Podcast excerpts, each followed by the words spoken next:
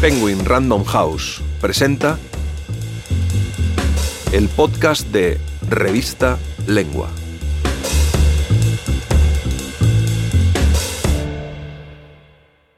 La última defensa de Jesús Polanco por Juan Cruz Ruiz, narrado por Antonio Martínez Asensio. Cuando en 1996, por un entramado de intereses políticos y económicos, se lanzó una brutal embestida judicial y mediática contra el grupo Prisa y Jesús Polanco, que llegaba por igual a la opinión pública y a los tribunales, el entonces presidente de Prisa decidió emprender su defensa a través de una memoria personal. Pero al cabo de una serie de entrevistas grabadas para darle forma, Polanco desistió. No sirve para nada defenderse, el ataque ya está lanzado y no parará nunca. A instancias de los hijos de Polanco, Juan Cruz Ruiz desempolvó las cintas de aquellas entrevistas que realizó entonces para convertirlas en la base de Ciudadano Polanco, una ineludible biografía sobre uno de los hombres más ricos y poderosos de España y de la confrontación ideológica y económica detrás de aquella embestida. Fue el vendedor de los libros que editaba. Los llevaba en maletas pesadas a cualquier país de América, el destino que más amó como editor de material educativo, se familiarizó con un mundo que incluía la inteligencia y las preguntas, y así se fue convirtiendo en un ciudadano preocupado por el bienestar intelectual de su país y de los países que visitaba.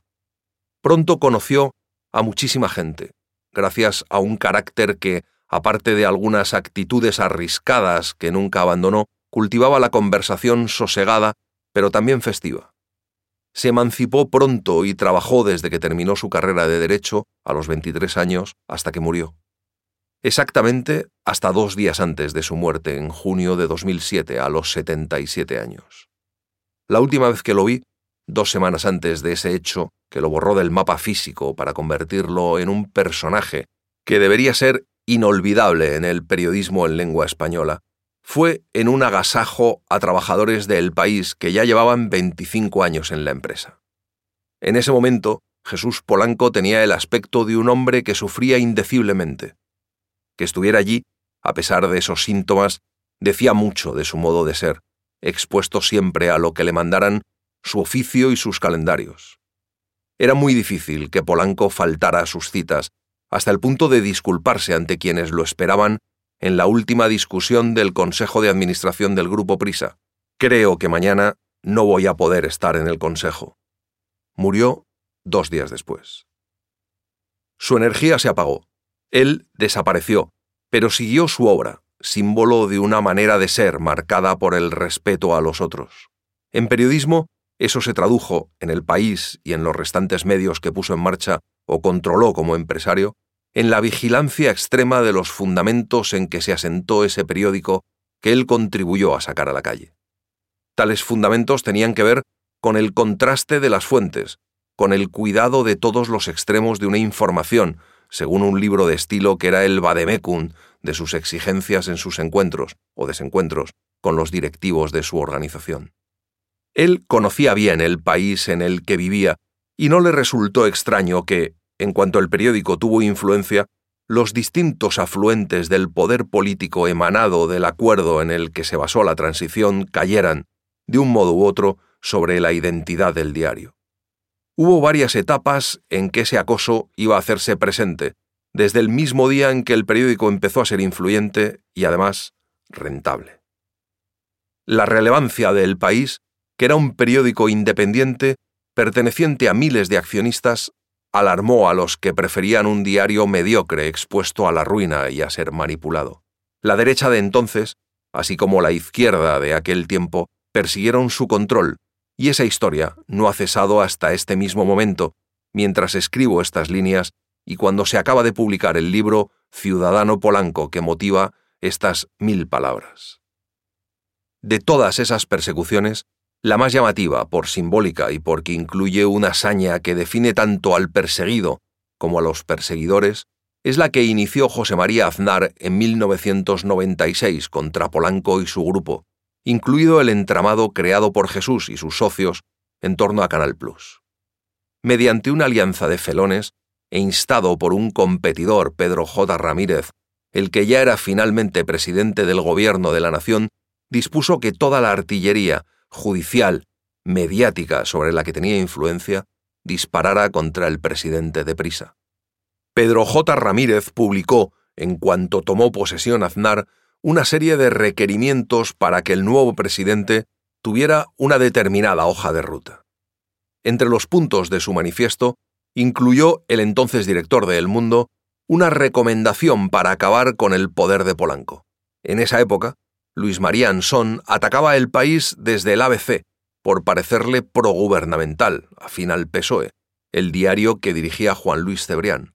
Al tiempo que ese progubernamentalismo era denunciado en el diario monárquico, Cebrián se sentaba en el banquillo, acusado por el gobierno de Felipe González. Lo cierto es que semanas después de la toma de posesión del sucesor de González, esa alianza de felones inició su campaña contra Polanco.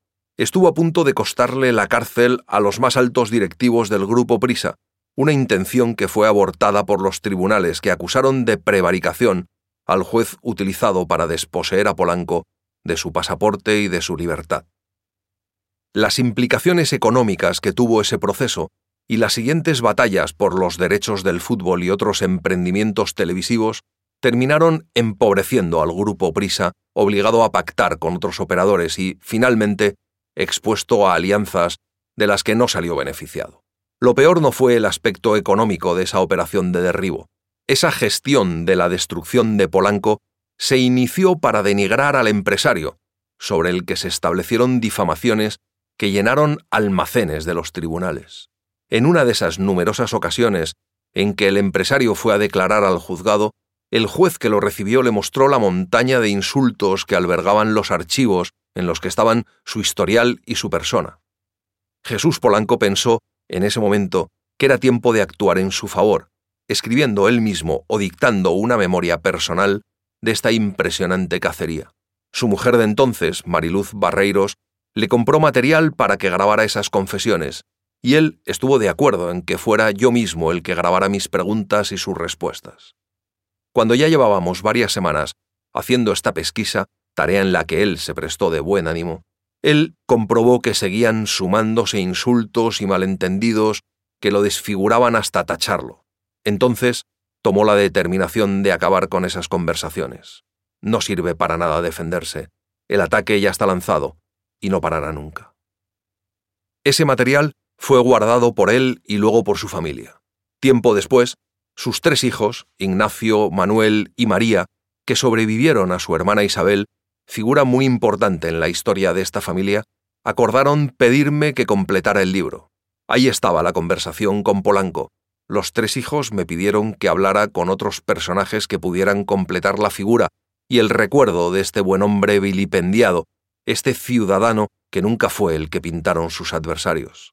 El resultado es este libro, Ciudadano Polanco, del que me siento orgulloso como periodista y también, naturalmente, como ciudadano. Si quieres leer este y otros artículos, entra en revistalengua.com.